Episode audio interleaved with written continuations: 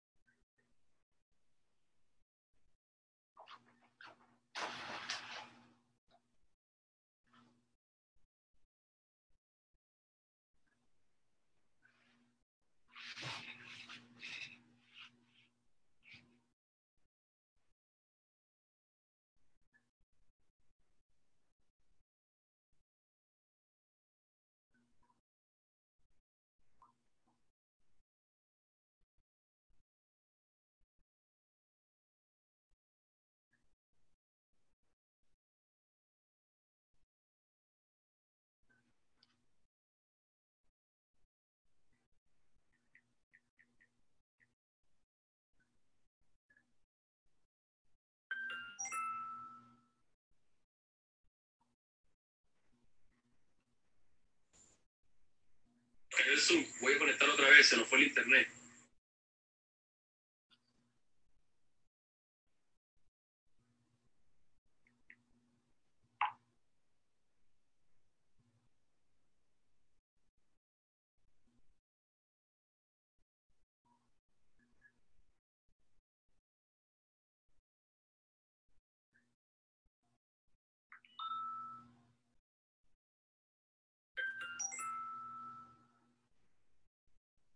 Ya me conecto otra vez, que se me fue el internet aquí. Eh, ya lo voy a llamar. Ok, don Edgar, aquí estamos. ¿Me? Ok, ok. Sí, te escucho, te escucho. Don Edgar, ¿me puede escuchar? Sí, te escucho. Te veo ahora. Perfecto, perfecto. Sí, se nos fue el internet, entonces vamos a ver aquí eh, si logramos conectar otra vez.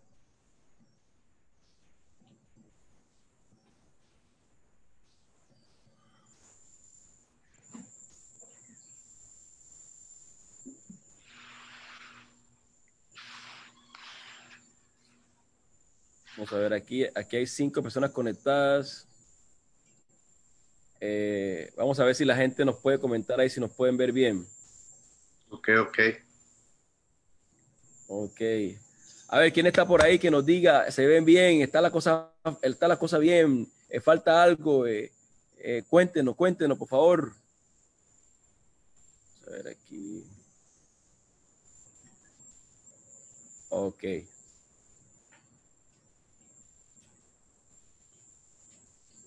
Ok.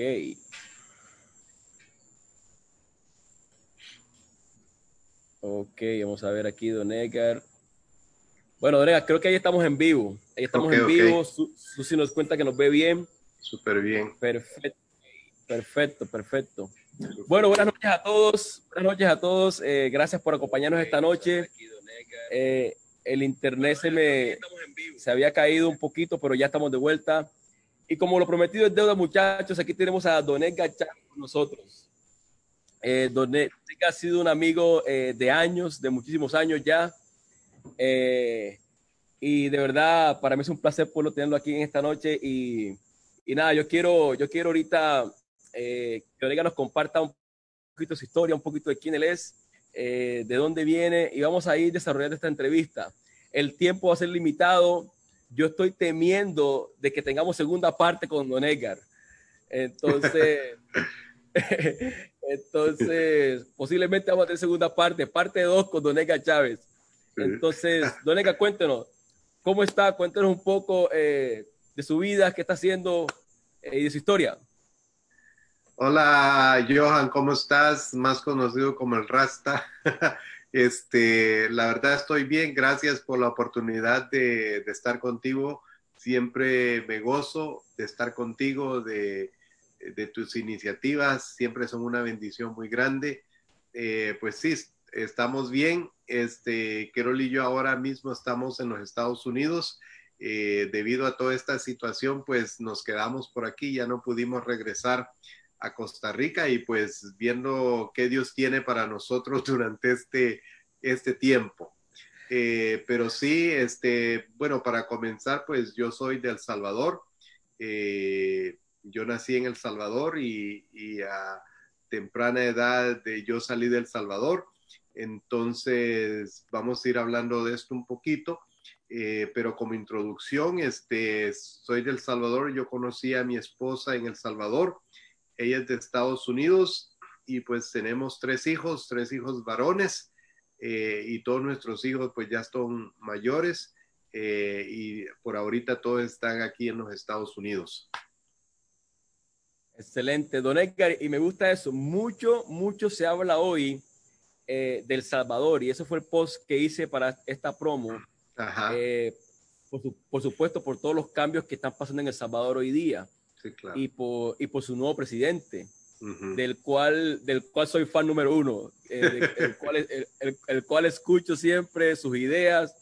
Entonces, eh, bueno, como todo, tiene, tiene cosas buenas, cosas malas, pero, pero, pero eh, el hombre está cambiando la historia de El Salvador comparada sí, claro. a los años anteriores. Sí, claro. Pero, Don Edgar, eh, fue en el año 89 cuando se desató todo este asunto. Si no estoy mal, usted me corrige, usted sabe más sí, que yo. Sí. Eh, pero fue en el año 89 cuando se, se desató eh, eh, la guerra civil en El Salvador. Entonces, sí. si usted nos puede contar un poquito de eso, ¿qué edad tenía usted en esa época? ¿Cómo fue esa historia para usted en El Salvador? Bueno, la verdad, este, tú sabes, este, antes que se diera la, la situación más complicada, más conflictiva, pues esto venía ya de algún tiempo. Este, fue ahí por el 87 que empezó a verse más movimiento, más movimiento.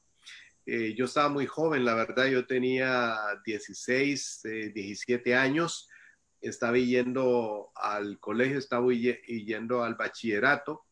Eh, mis hermanos, obviamente mayores, eh, estaban ya en la universidad. Entonces, durante ese tiempo, la verdad era mucho la ideología el comunismo, el socialismo, de hacer cambios en El Salvador. Entonces, los jóvenes éramos como la materia prima en ese tiempo para, para, para hacer este, de este movimiento revolucionario, el movimiento de, eh, del comunismo y quitar el capitalismo, eh, quitarle a los ricos para darle a los pobres, bueno, todo esto, ¿no? Eh, que obviamente en El Salvador pues había mucha, uh, mucha desigualdad social y esto causó pues todo este movimiento. Eh, pero obviamente como todo movimiento, no todo lo que se dice es así como es, siempre hay intereses eh, de personas, eh, pero no vamos a entrar en política, más bien a mi historia. Uh, es claro, que, claro. es que, pero todos tienen idea, pero ese fue un tiempo muy difícil para El Salvador eh, porque una de las, de las situaciones que sucedió es que dividió a las familias salvadoreñas. Y la forma en que las dividió a las familias salvadoreñas, porque tú tenías en una misma familia eh, personas que iban al ejército y personas que iban a la guerrilla.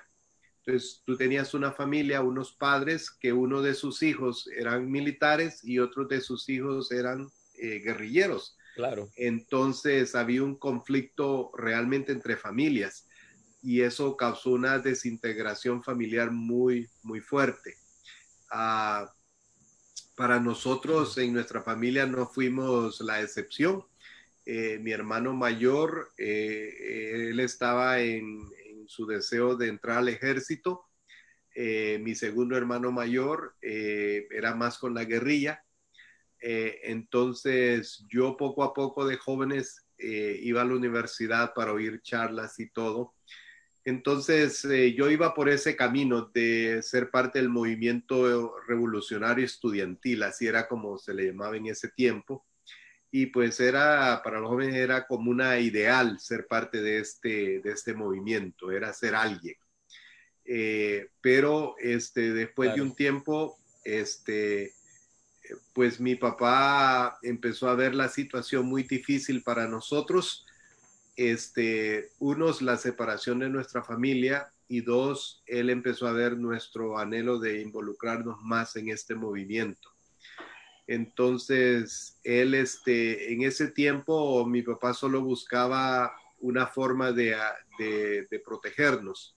Él nunca se imaginó lo que iba a pasar eh, hasta después, obviamente, él se dio cuenta y nosotros mismos nos dimos cuenta que mi papá en su, en su deseo, él oró mucho, le pidió a Dios que le ayudara, que le guiara eh, con su fe como él la tenía en ese tiempo.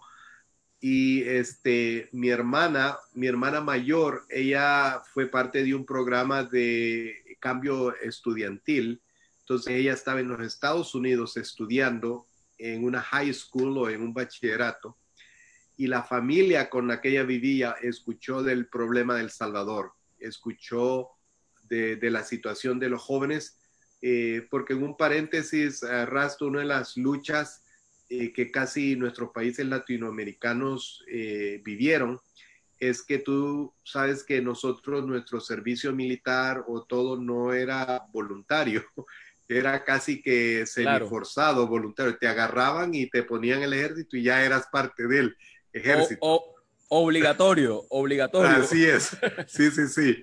Entonces, en este tiempo el reto era este. A, que, a, mí me llevaron, a mí me llevaron dos veces en Colombia. Imagínate, sí, sí, sí.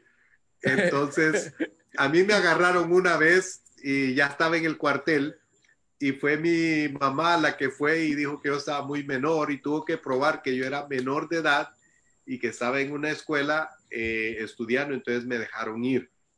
Eh, pero el reto era que si no te agarraba el ejército, te agarraba la guerrilla. Entonces, o ibas para un lado o ibas para otro. Entonces, el ser joven en este tiempo de, de del 78, 80, y toda esa época, eh, era difícil, era difícil ser joven. Eh, entonces había mucha lucha. Eh, yo vi, tú sabes, El Salvador, aparte de tener una guerra en, las montañas, también se, tuvo una, se tuvo una guerra urbana. Y yo experimenté la guerra, yo experimenté la guerra urbana.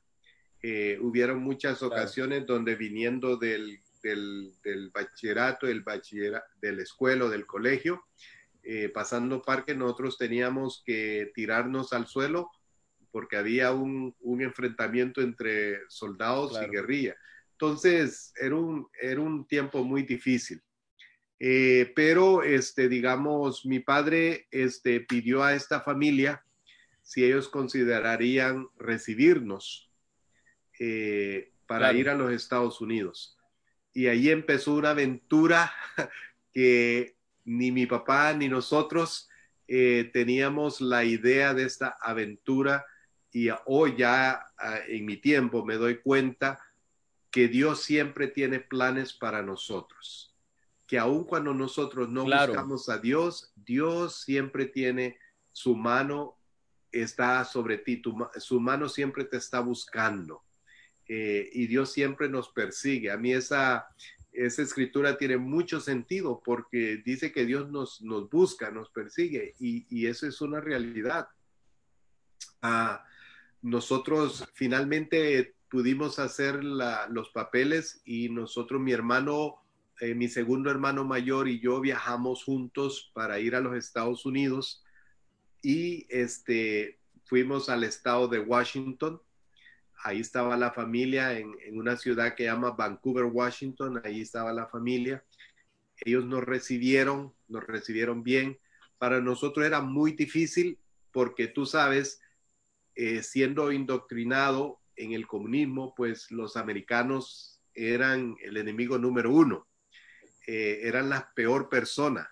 Entonces, ir a los Estados Unidos para nosotros no era algo tan, tan bonito, no era algo, un sueño, la verdad no era un sueño, era como más bien una tortura, eh, porque no sabíamos mucho. Entonces, estamos todavía ahí. Cuénteme.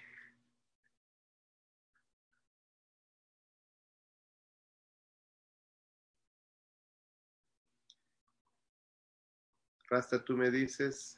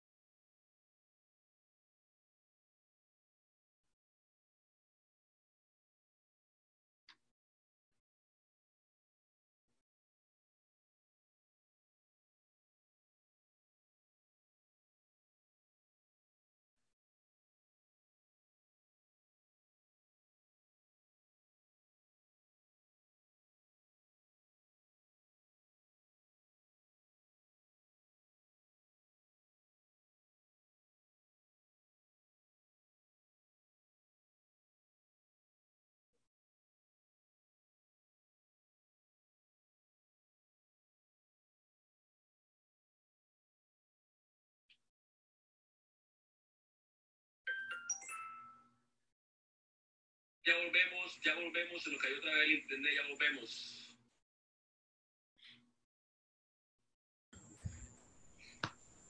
Donega, aquí estamos de vuelta. Hola, hola, sí, eh, aquí ya te veo. El internet nos está molestando, pero, pero aquí estamos, aquí estamos. Bueno, Ahí, ahí, ahí, le echamos ganas, como dice. Sí, sí. Bueno, continuando, este, pues realmente se dio todo que la familia aceptó que nosotros fuéramos como, ah. como hermanos a los Estados Unidos. Y pues no fue fácil porque la familia tomó un riesgo en nosotros porque no nos conocían, conocían a mi hermana, pero no nos conocían a nosotros. Y este, para nosotros, como te decía, ir a los Estados Unidos no era algo glamoroso eh, por toda la ideología que teníamos en nuestra mente.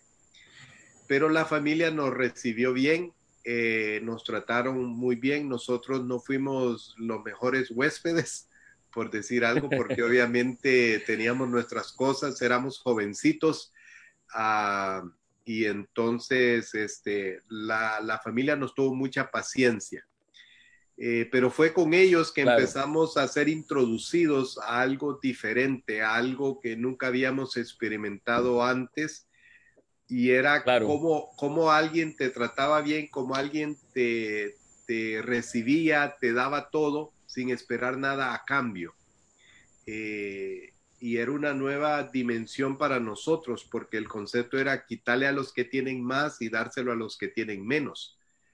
Pero ver este concepto de, generosidad, ver este concepto de dar, de, compartir, era totalmente nuevo para nosotros. Nos, nos rompió todos los paradigmas negativos que teníamos. Eh, realmente nos empezó a mostrar otra fase de personas de los Estados Unidos. Nos empezó a, mostrar la calidad, el calor de, las personas de Estados Unidos, lo generoso que, son. Ahora, obviamente no todos, tú sabes que en cada país hay de todo. Pero, claro, claro.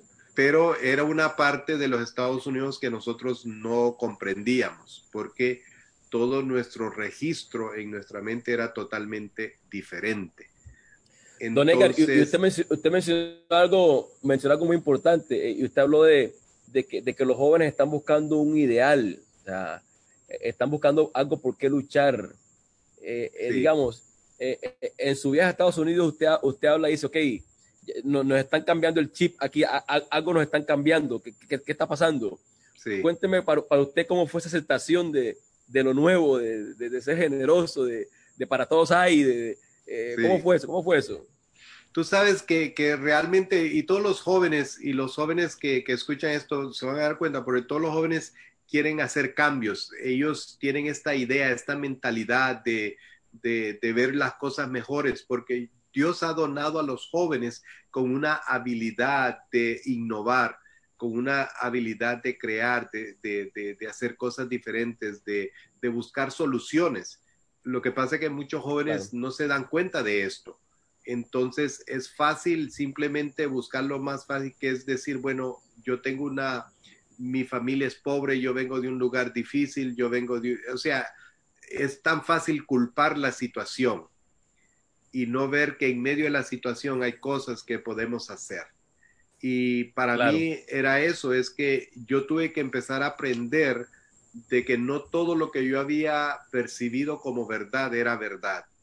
Eh, y, los jóvenes necesitamos nosotros ver realmente si lo que estamos creyendo tiene sentido, si lo que estamos creyendo es de beneficio para nosotros, de beneficio para otros, es algo que, va a ayudar y no que va a perjudicar. Entonces eh, tú empiezas a tener estos conflictos en tu mente eh, es como cuando tú dices, bueno, ¿será que el, pecado es bueno? El pecado es bueno, o sea, no es malo, en el sentido del disfrute que tú tienes, pero las consecuencias son terribles. Entonces tú tienes que llegar a un punto donde dices, no vale la pena, porque lo que yo me estoy perdiendo es mucho más grande que lo que yo creo que estoy disfrutando. Y algo así es en nuestras convicciones o en nuestras formas de pensar. Eh, porque buscamos lo que suena más fácil, lo que suena más agradable, porque realmente la mayoría de nosotros buscamos nuestro propio interés, nuestro propio autogratificación. Y cuando alguien no nos da esa autogratificación, queremos quitarlo o queremos que es nuestro derecho. Pero realmente cuando uno empieza a ver que el verdadero cuestión es la paz en tu interior, la armonía, y el disfrutar la vida realmente, no aprovecharte de la gente, pero compartir con la gente, eh, te va cambiando tu, forma de pensar y tu forma de ver las cosas. Eh, y así nos pasó. Don Edgar, usted, dígame.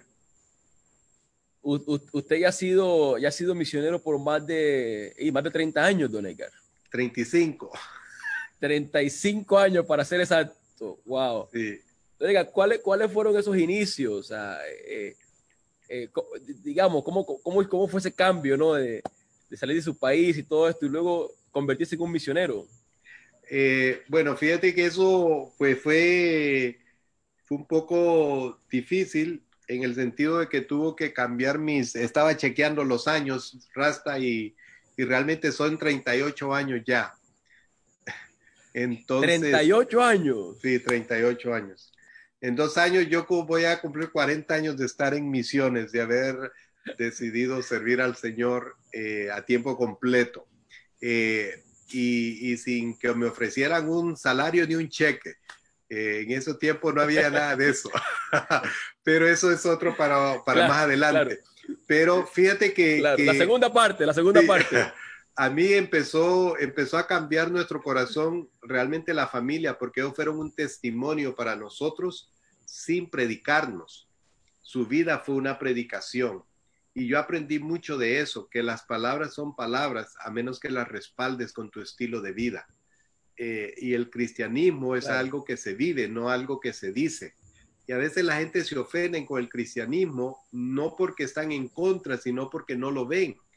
Eh, entonces es un reto para nosotros como cristianos, es que debemos de no solo hablar de, de cristianismo y no ser cristianos que nuestra vida refleje la verdad con la que, hablamos. Y esta familia sí lo hizo. Eh, y yo este, pasé un tiempo donde fue tanto el, reto a mi vida que yo me acuerdo como que fue ayer. Eh, era una casa de dos plantas.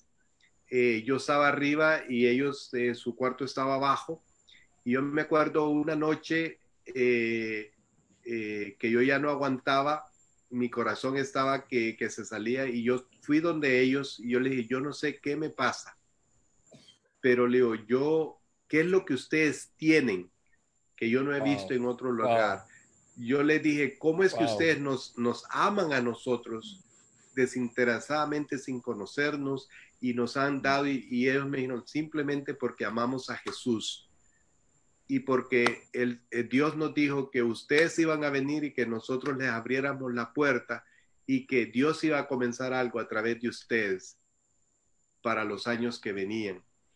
Entonces, ellos allí fue que compartieron el mensaje de, salvación, pero ya el mensaje me lo habían dado a través de los meses anteriores. Y, entonces... Sí, claro, ellos me lo habían dado con su vida, entonces cuando ellos me compartieron, tenía tanto sentido de que solo una persona con un amor de Dios tan genuino podría dar amor a alguien diferente a ellos. Porque ellos se arriesgaron, ellos tenían, ellos tenían, tienen hijos mayores, pero cuando nosotros llegamos, ellos tenían una, una señorita, una hija de 16 años.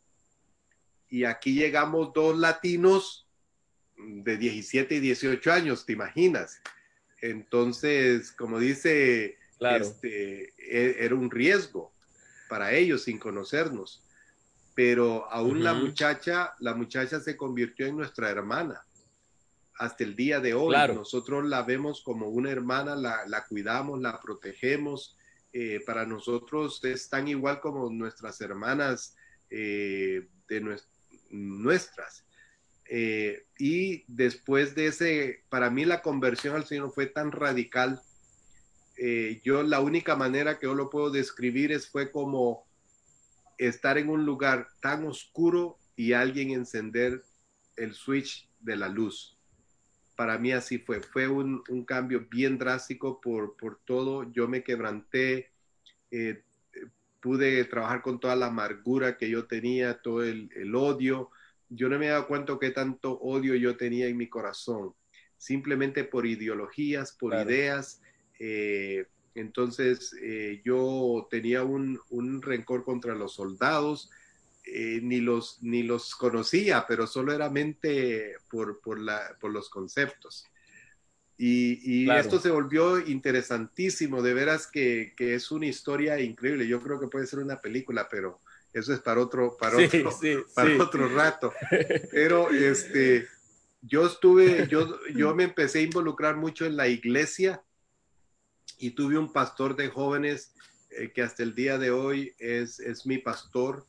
Eh, él ya está mucho mayor, pero fue un hombre que me, que me enseñó a amar a las personas. Eh, fue un hombre que me enseñó lo que era evangelismo. yo hice mucho evangelismo en las calles, en mis primeros caminar con el Señor, trabajé muchos en las calles. Ah, y en un retiro, en un retiro de jóvenes, tuvimos uno de nuestros oradores especiales que era en ese retiro, era el director de juventud con una misión en, en el estado de Washington y todo lo que él hablaba era como que me lo estaba diciendo a mí. Era sobre, sobre entregar la vida, sobre Dios quería usar toda nuestra vida, eh, que no había mayor cosa que servirle a Dios de todo corazón, que dejar todo para servirle a Dios. Y que misiones era un llamado de Dios para, para su pueblo, el ir y, y dar, dar el mensaje a otros, aunque no te lo pidieran, pero tú ir y darlo por el amor que tú tenías. Y entonces, al terminar ese, esa charla, eh, mi corazón era como que Dios me dijo, esto es lo que yo tengo para ti. Fue tan claro que Dios mío, si tú me dejas, yo te voy a llevar a muchos lugares. Y yo fui donde él y yo le dije, ¿dónde, dónde yo hago esta escuela de discipulado? ¿Dónde yo voy? Y, entonces él me dijo que estaba una ciudad como a dos horas de donde yo estaba. Yo le dije, pues yo quiero hacer la escuela, yo, yo quiero hacer esto. Según yo iba y, y solo le decía que iba a hacer la escuela y yo ya estaba en la escuela. Entonces yo estaba todo entusiasmado y todo allí que ya me iba hasta que él me echó el balde de agua fría y me dijo, bueno, está bien, nos, nos encanta que quieras ir, pero la escuela vale tanto. Y yo le digo, ¿cómo? ¿Tengo que pagar para ir a hacer una escuela de discipulado? Le, digo yo, pero ¿cómo es que usted quiere que yo le pague para ir a escuchar de Dios? Ah, yo no sabía mucho en ese entonces. Eh, claro, claro. Yo, yo, pensé que todo era así, sin dinero. Ah, pero yo me acuerdo lo que él me dijo y me dijo, Edgar, si Dios quiere que tú hagas escuela, Él se encargará de darte lo que necesitas para hacerlo. Lo único que tú necesitas es tener fe de que Dios es el que provee, no las personas. Y eso quedó. Don Edgar, dígame, dígame algo. Ajá. Dígame algo. Y usted, y usted de ahí, eh, digamos, desde que llegó a Estados Unidos, desde Salvador, ¿cuánto tiempo estuvo eh, eh, en El Salvador hasta que usted regresó a Latinoamérica? Que eso es lo que vamos a hablar ahorita. ¿Cómo fue el regreso otra vez a Latinoamérica? Pero antes de eso, Don Edgar, déjeme saludar aquí a unas personas que están conectadas, que nos están mirando aquí fielmente. Teodolina, allá en, Panamá, Salvador Espinosa, eh, en Chile, sí, en, Chile, Moisés Gabriel, allá en Panamá, Milton Osorio en Colombia, Nelly en Colombia, Milton allá en Cali, Nelly en Puerto Boyacá, Andrea Juliana, nuestra amiga Andrea, Darrell Lower en, en Texas, Carlos Vinicio ahí en Heredia viéndonos, Jeffrey Ramírez también por aquí viéndonos, José Díaz, eh, por ahí viéndonos en Cartagena, Colombia, Camila, Figoni viéndonos en Suiza, eh, Mayela por ahí viéndonos en, en Alajuela, por ahí está Darwin también viéndonos, acaba de llegar mi primo Walter Cimarra en Barranquilla, eh, si no estoy mal, allá en Colombia.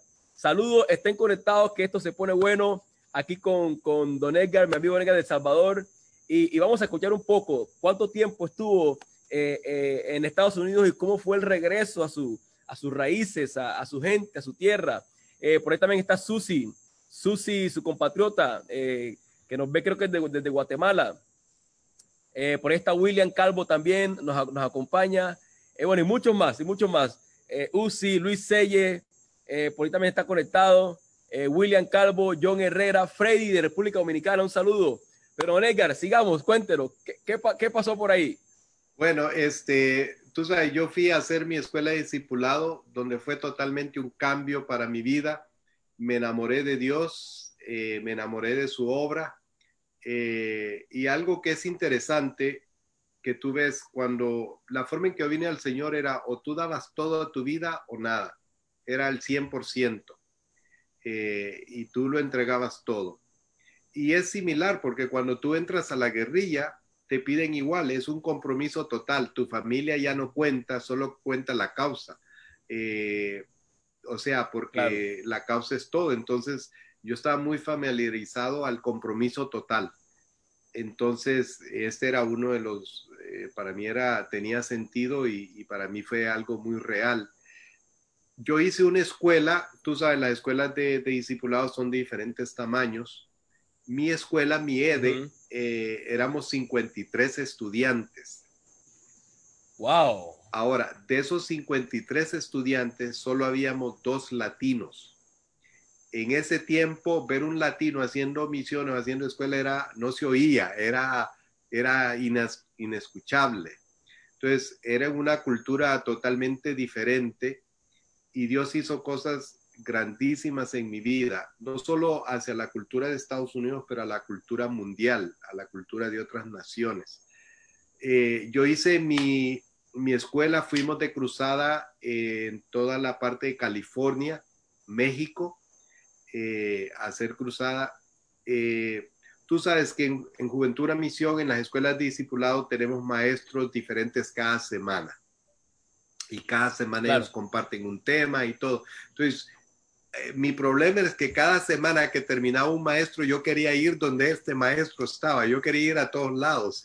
Entonces, ah, yo empecé a tener madurez de lo que era significado seguir el llamado de Dios.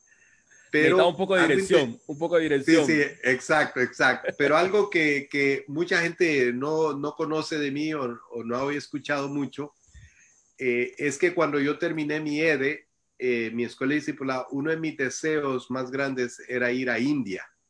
Ese era mi deseo, ese era, yo estaba trabajando para ir a India eh, eh, y yo quería ir allá y Dios no me lo permitió. y yo estaba muy frustrado por, por esto. Entonces, a través de, de oración, de hablar con gente, Dios me confrontó a mí y me dijo, ¿tú quieres ir donde yo quiero que estés o tú quieres ir donde tú quieres ir? Entonces dice, ¿quién es el Señor? ¿Sos tú el Señor o soy yo el Señor? Entonces finalmente le dije, Señor, donde tú quieras. Pero él me dijo que iba a regresar al Salvador. Y yo, yo no quería regresar al Salvador. Honestamente, yo no quería regresar. Yo dije, uno de los, de los últimos lugares al que yo quiero que me mandes es al Salvador. Y fue, fue, fue bien difícil para mí porque yo no quería ir eso. Después, este, con un amigo, yo este, decidí ser parte de un equipo que iba a ir al Caribe para empezar a abrir bases de juventud con la misión. Entonces, yo estaba preparado para, para ir a San Croix, una islita pequeña ahí en el Caribe, y yo iba para allá. Y entonces yo recibí una carta del Departamento de Estado de los Estados Unidos donde que me decían que mi petición para extender mi tiempo en los Estados Unidos había sido negado y que yo oh. tenía un mes para salir de los Estados Unidos. Entonces esto fue un shock para mí porque yo dije, pero Señor, ¿cómo, es, cómo me haces esto tú a mí? Y entonces, después de orar y de argumentar, Dios me habló, pero es una de las pocas veces donde Dios ha sido así conmigo y él me dijo, si tú no puedes amar al Salvador, ¿cómo puedes amar a las otras naciones? Claro. Si tú no encuentras propósito en tu propia nación, ¿cómo vas a encontrar propósito en otras? Entonces yo vi que, que, tú sabes, a veces uno se pone terco con Dios. Eh, quiere, quiere negociar con Dios siempre. Eh, si tú estás ahí, yo te quiero decir que negociar con Dios siempre vas a perder, porque Él siempre va a ganar. Claro. Ah, porque él tiene la perspectiva más grande, la mejor perspectiva. Y, este, y entonces, para mí, una de las formas que Dios tuvo que hacer conmigo es cerrarme la puerta a los Estados Unidos. Porque yo tuve, una, yo tuve una opción, o quedarme ilegal, o salir de El Salvador y mantener un récord limpio en los Estados Unidos. Claro, y, bueno, y casarse, qué sé yo, y, y todo ese tipo de cosas, ¿no? Sí, sí, sí. Pero todas las ideas que uno se hace. Exacto, claro. Sí, hasta ah, me dieron esa opción de casarme allí rápido y no tenía que salir. Ah, claro, claro. Y, la verdad que ganas no faltaron, ni, potenciales. pero, este, pero la verdad es que Dios tenía su propósito. Y imagínate esto, yo fui al Salvador, regresé al Salvador, ah, fui a mi casa, eh, fue un tiempo increíble porque pude hablar con mi papá, pude reunirme con a mi papá, yo no lo había visto en tres años. Eh, desde que yo salí no lo había visto, casi cuatro años que yo no había visto a mi papá. eh, a, mi, a, mi, hermano mayor. Entonces era como que realmente una reconciliación ahí entre mi padre y yo y, y una apertura muy especial. Eh, yo en, en, mi EDE aprendí a perdonar a mi papá, a liberarlo, a dejar muchas cosas. Entonces cuando yo regresé yo iba diferente, cambiado. Eh, yo no sabía porque yo también crecí católico, ese es mi trasfondo, entonces yo no sabía lo que era una escuela, una iglesia cristiana en ese entonces. Entonces en Estados Unidos fue que yo empecé a entender lo que era la, la iglesia cristiana. Cuando yo regresé al Salvador no sabía ni a qué iglesia ir, porque yo no sabía en ese entonces, honestamente yo no sabía que habían tantas iglesias evangélicas. Yo pensé que era una, como la iglesia católica es una, dije, ah, bueno, aquí es la iglesia evangélica una, pero yo me di cuenta que habían de todos colores, sabores y tamaños. Entonces, claro, diferentes expresiones. sí, sí, sí. Entonces, decidir, decidir a cuál ir, yo no tenía idea. Pero yo conocí un misionero que estaba en El Salvador y él me, me introdujo a las iglesias. Eh, pero imagínate que después de, de, estar ahí un tiempo, unos meses en El Salvador, eh, yo empecé a, a, decirle, Señor, ¿por qué tú me trajiste aquí?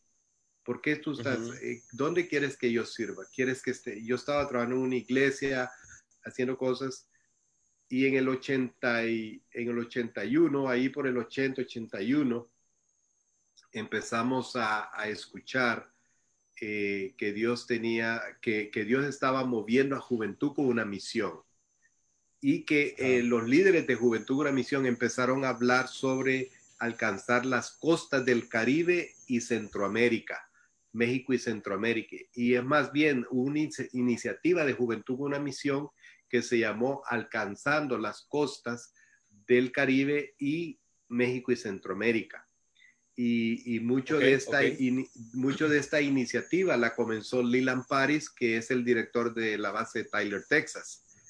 Eh, eso fue en el 80, en los 80, antes de la revolución en El Sabor y todo eso. Sí, bueno, es que la, la, la, revolución comenzó ahí por los 70. En los 80 es que ya la ah, guerra fue más, más, más fuerte. Más fuerte, ok, ok. Cuando yo regresé a El Salvador, ya la, la guerra estaba realmente eh, moviéndose mucho.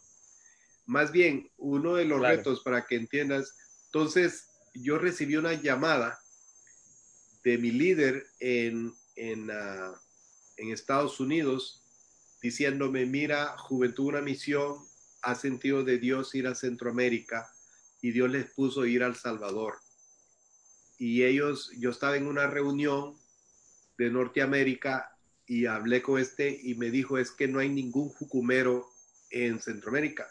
Y mi líder le dijo, claro que sí, le dijo, tenemos un jucumero en El Salvador. Y él dijo, no puede ser, le dijo, si en El Salvador no hay nada. Entonces, allá pura guerra, allá puro, allá no hay nada, no, no. Entonces, allá hay uno, allá hay uno. Entonces él contó la historia del jucumero salvadoreño que estaba en El Salvador. No lo creían, pero me contactaron, me pidieron si yo podía ayudarles a preparar la, cruzada, todo eso. Y ahí empezó el capítulo en mi vida de reencuentro con Juventud una misión. Y una de las cosas tan interesantes fue que el primer ministerio que Dios nos abrió como Juventud con una misión en El Salvador fue ministrar a los soldados del ejército del Salvador. Y eso tiene un significado muy grande. Eh, si tú conoces, si tú has oído mi trasfondo, Dios, la primera oportunidad de ministrar fue a los soldados. Claro. Y nosotros ministrábamos, les regalamos Biblias, dimos Biblias a casi a todas las personas del ejército del Salvador. Eh, y ellos, a veces nosotros teníamos un evento con ellos les dábamos Biblia y ellos salían a la guerra, salían a pelear. Eh, nosotros tuvimos equipos de Jucum en medio de la guerra. Eh, las personas nos decían que era una locura tener jóvenes eh, en eso, porque nosotros íbamos a los pueblos, ministrábamos en los pueblos y a veces habían retenes, los, los que son de Latinoamérica pueden entender lo, que son retenes, retenes del ejército. Claro que es donde lo registran a uno, lo bajan, eh, son puestos y nosotros pasábamos retenes de la policía y retenes de la guerrilla. Entonces, puestos de control, como exacto, puestos de control, sí, sí, claro. Entonces nosotros nos detenían tanto el ejército como la guerrilla. Uh, Don Ega, disculpe, aquí nos llegó una pregunta, aquí nos llegó una pregunta. Sí. ¿Cuánto tiempo después que usted regresa a El Salvador envían a, estos, a estos misioneros a El Salvador? Eh, fue eh, casi fue en, un año porque fue, la, fue una escuela de septiembre. Su cruzada debería ser en, en, ah, enero del... Ajá, ajá. yo hice mi EDE en el 82. Aquí es donde voy a encontrar mi referencia. Yo hice mi EDE en el 82. Eh, entonces yo regresé a El Salvador en el 83 y el primer grupo llegó en enero del 84 al Salvador. ¡Wow! Don ese fue el, año en que yo nací. Eh, que yo nací. en serio, yo mira. Yo, nací, yo, nací en agosto, yo nací en agosto. pues casi por ahí estaba llegando el, el grupo.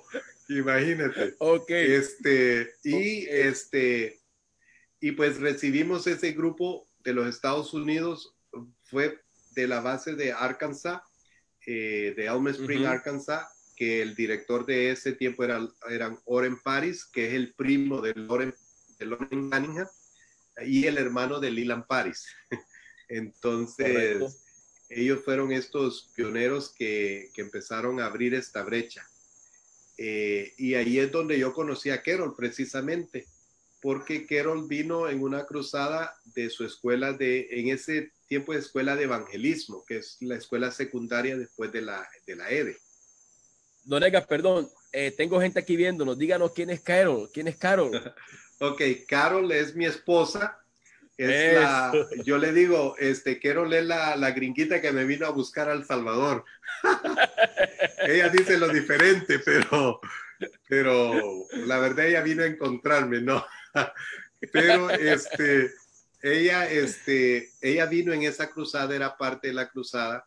Eh, con esa cruzada hicimos mucha distribución de Biblias, se hizo mucha intercesión porque era en el tiempo donde uno nunca sabía cuándo iba a haber un enfrentamiento entre guerrilla y ejército.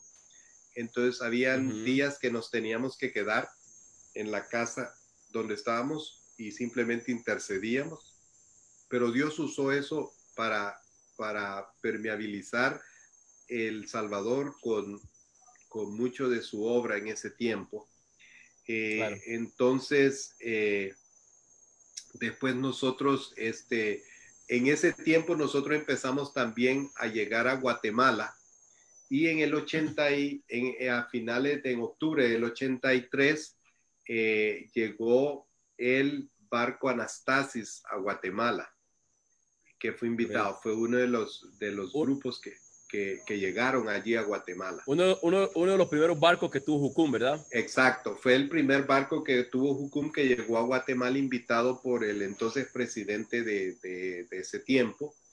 Y entonces yo, después que terminamos con un grupo, me pidieron ir a Guatemala para ayudar. Entonces yo, empecé, yo empecé a ministrar entre El Salvador y Guatemala.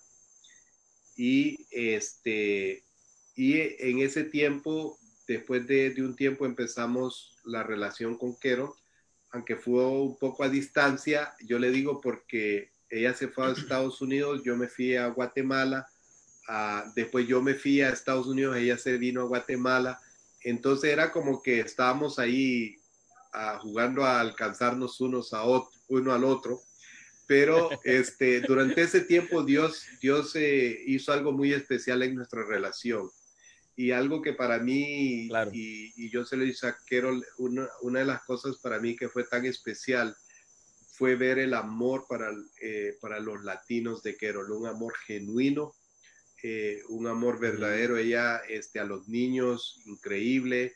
Eh, para ella no había cosa difícil ni incomodidad. pues en ese tiempo, tú sabes, las cruzadas no teníamos todos los, no había a veces íbamos a las iglesias y el único lugar para quedarnos eran las bancas de la iglesia y a veces éramos 20 compartiendo un baño nada más.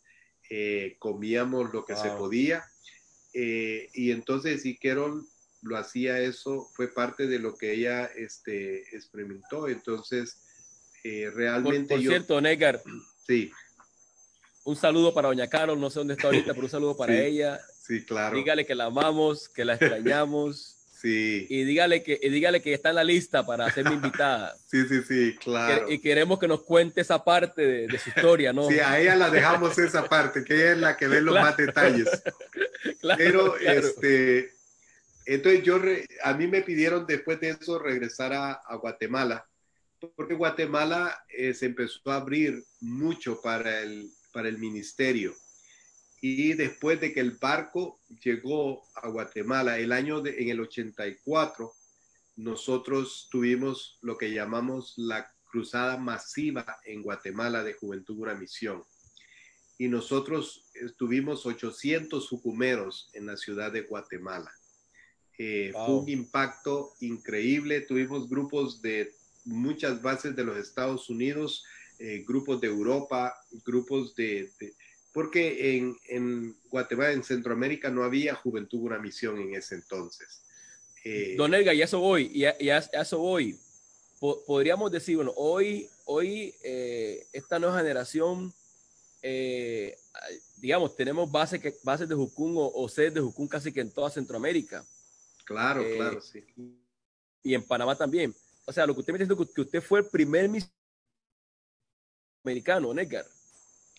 Eh, sí, digamos, sí, claro, porque en ese tiempo eh, las bases que estaban era la base de eh, las bases más antiguas en el continente nuestro, en, en, nuestra área.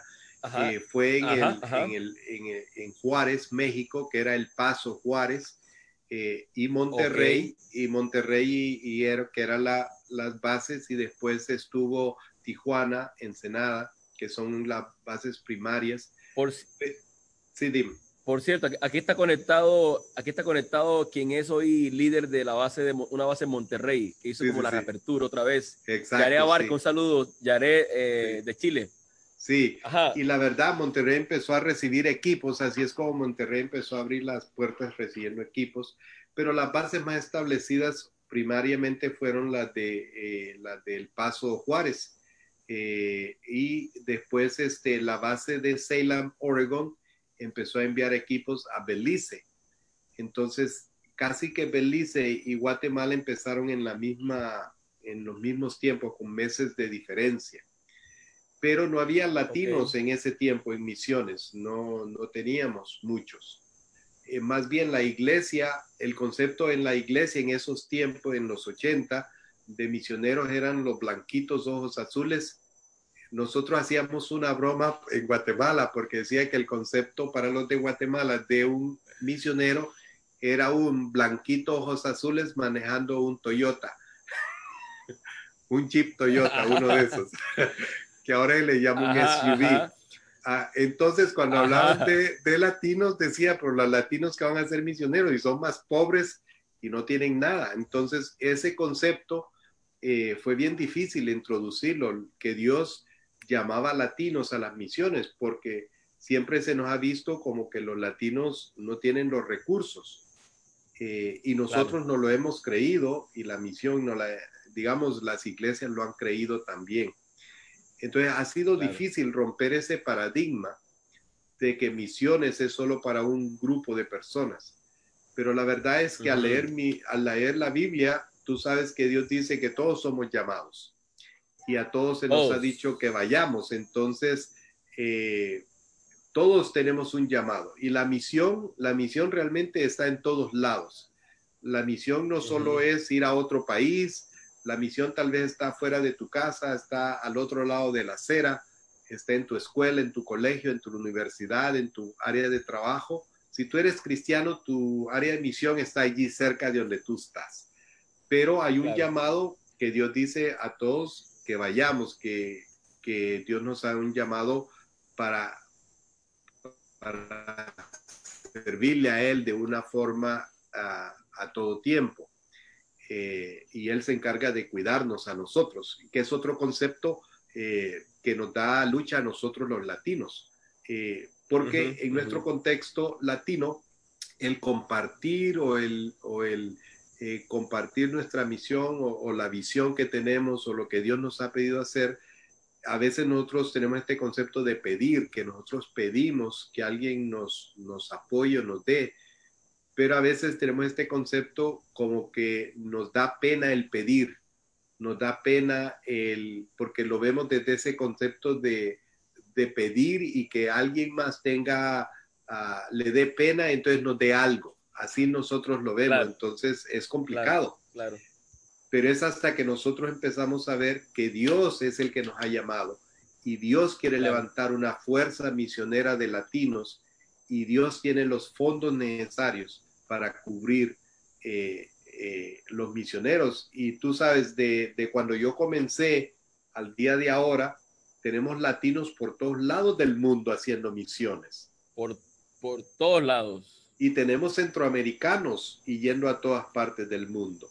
Entonces, Dios rompió. Don dígame algo. Sí.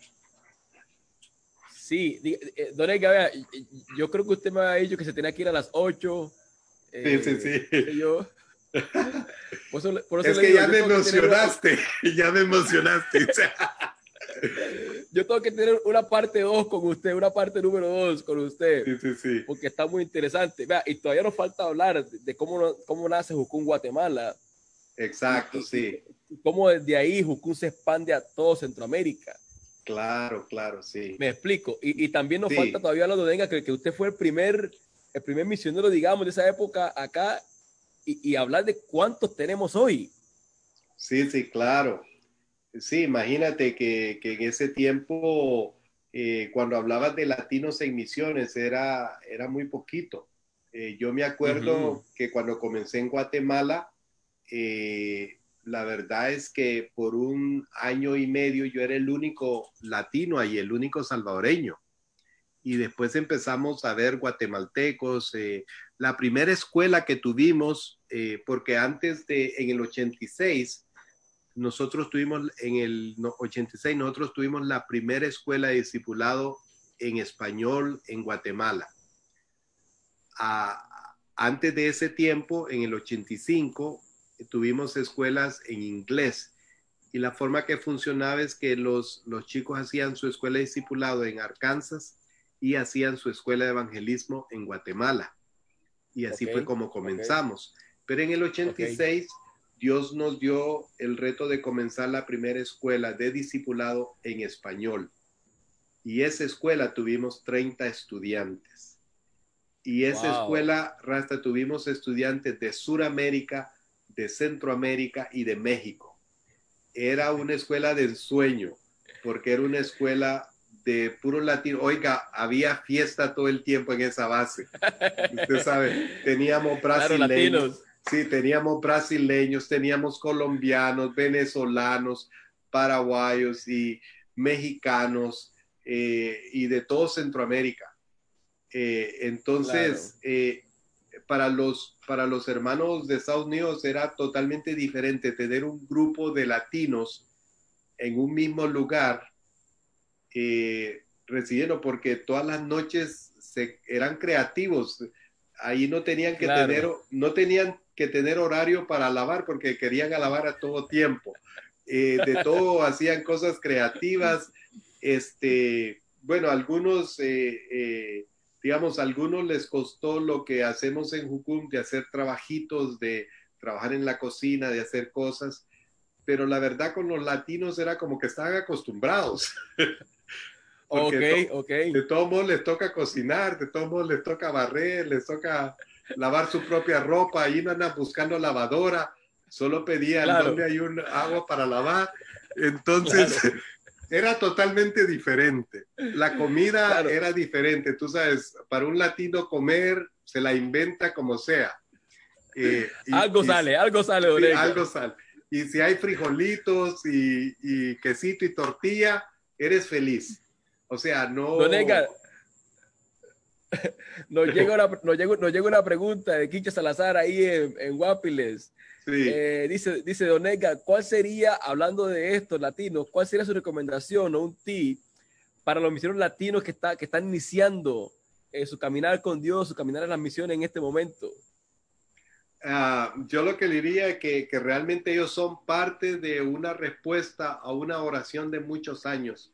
Eh, mucho de mi vida en Jucum ha sido orar e interceder porque Dios levante un movimiento misionero de latinos, eh, que Dios los puede usar para ir a todos lugares. Entonces lo que yo te diría es, es realmente entregar tu convicción de tu llamado delante de Dios y tener esa, esa convicción de que si Dios te llama, Dios va a hacer lo imposible y Dios va a abrir camino donde no lo hay. El reto es que nosotros nos limitamos como latinos por nuestro trasfondo, por las personas que conocemos, por las iglesias que conocemos o no conocemos, en vez de poner nuestra fe en que Dios es el que abre el camino. Y si tú le crees a Dios, Él hará obra en medio de ti. Pero a veces tienes que arriesgar. Uno no sabe cómo Dios lo va a respaldar hasta que no tome el primer paso. A veces esperamos que Dios nos mande el cheque, pero a veces Dios quiere que demos los primeros pasos y después va a llegar. A veces hay que tomar el bus para ir a algún lugar. Eh, entonces yo, de, yo siempre decía esto, antes de tomar un avión, está dispuesto a caminar como misionero. Porque si tú aprendes a caminar como misionero, vas a saber apreciar cuando llegues en el avión. Claro, claro. Wow, don Edgar, de verdad, wow, qué, qué bien, qué bien. Vea, vea, eh, no sé cuánto están disfrutando esto conmigo. Eh, espero que puedan mandar sus preguntas por ahí si nos están viendo. De verdad, esto está interesante. Don Edgar, yo voy a hacer una segunda parte con usted.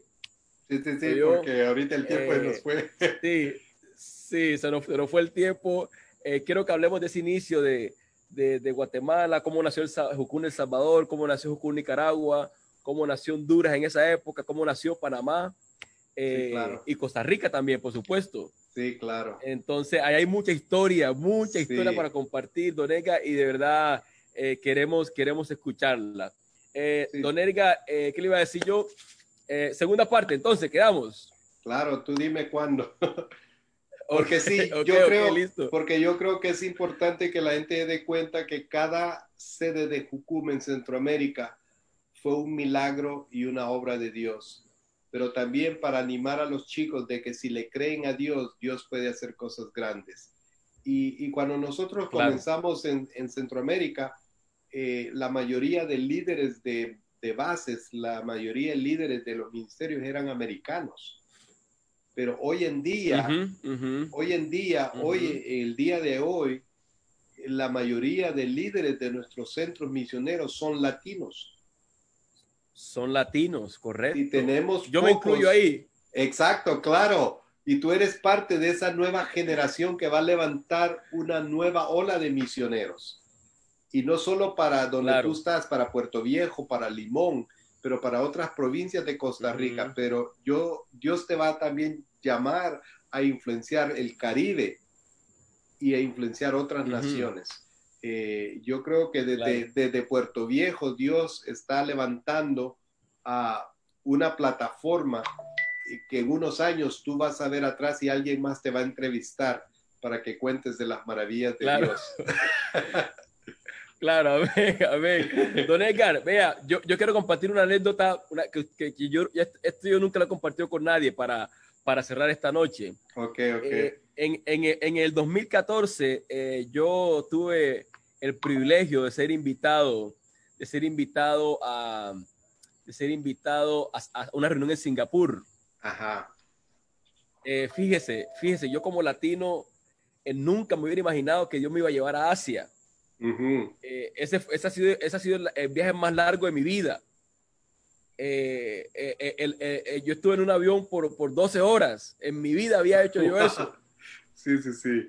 Pero pero yo me acuerdo que días antes del viaje, eh, usted me llamó, no sé, no sé si usted se acuerda, pero usted me llamó y, me felicitó y me, animó y, todo eso. Yo en el momento quizás no sabía lo que significaba para usted eh, que, yo haya, sido invitado a esa reunión. Y yo creo, y yo creo que fui yo, creo que el único en Centroamérica que fue invitado a esa reunión. Sí, sí, eh, sí. Si no estoy mal. Ajá. Entonces, me, imagino que con todo lo que usted me cuenta, eso significó mucho para usted. Claro, que un latino haya sido invitado a, esa reunión, ¿no? Y, yo lo guardo en mi memoria, en mi corazón, sí. digo, Yorenga me llamó. Yo usted no lo, no lo conocía bien. Sí. yo, yo apenas lo estaba conociendo en esa, en esa época. Eh, pero, pero de verdad, gracias, gracias porque usted abrió la puerta para mí, para, para estar en misiones aquí en Costa Rica y, y, y, muchas, y muchas otras naciones.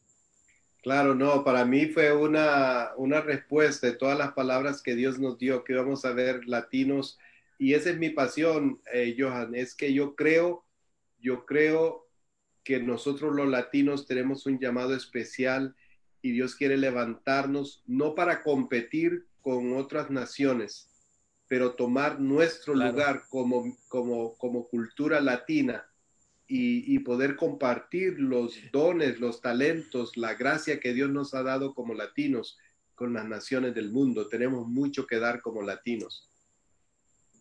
Claro, claro. Bueno, Nécar, muchísimas gracias eh, por, por esta noche, de verdad, por este tiempo. Eh. Se nos acabó el tiempo, se nos fue volando. sí, sí, sí. Eh, nada más decirle que Susi, a Susi de Guatemala le manda saludos y le da gracias por contar su historia y su testimonio. Eh, decirle a Susi, Susi que nos falta la segunda parte, ¿ok? De esto, porque todavía falta muchísimo acá. Sí. Eh, y nada, Donega, yo quería mostrarle algo. Aquí tengo mi camisa de Salvador para todos los que nos miran por ahí. Gracias, Rasta. Aquí la tengo. Sí, sí, sí. Eh, es una, una nación que yo amo muchísimo. la comida es riquísima Claro. Entonces, entonces eh, y, no podemos esperar para volver a Salvador y estar nuevamente por aquellos lugares. Entonces, don Edgar, un abrazo grande. Gracias, un abrazo para ti. Saludos a todos los que están contigo allí, a todos los que son de tu programa. Qué bendición, qué privilegio que nos permitan llegar a sus, a sus lugares y compartir este, estos eventos contigo. Gracias, Raz. Que Dios te bendiga. Pura vida, don Edgar. Así sea. Salúdame, doña Caro. Claro, eh, vaya a su reunión. A su, a su reunión. bueno, un abrazo. Chao. Ok, un abrazo. Nos vemos. Saludos a todos. Chao. Bueno. Bueno, mi gente, eh, ese fue eh, Edgar Chávez. nosotros le decimos Don Edgar. como ustedes pueden ver, un hombre increíble que ha pagado el precio por, por servir en Centroamérica, por servir a estas naciones y le demos mucho respeto. Eh, qué interesante lo que puedo compartir con nosotros. Gracias por estar conectado. Eh, se nos fue el tiempo súper rápido. Él tenía una reunión a las 8, ya son las 8 y 20, nos fueron 10 minutos más.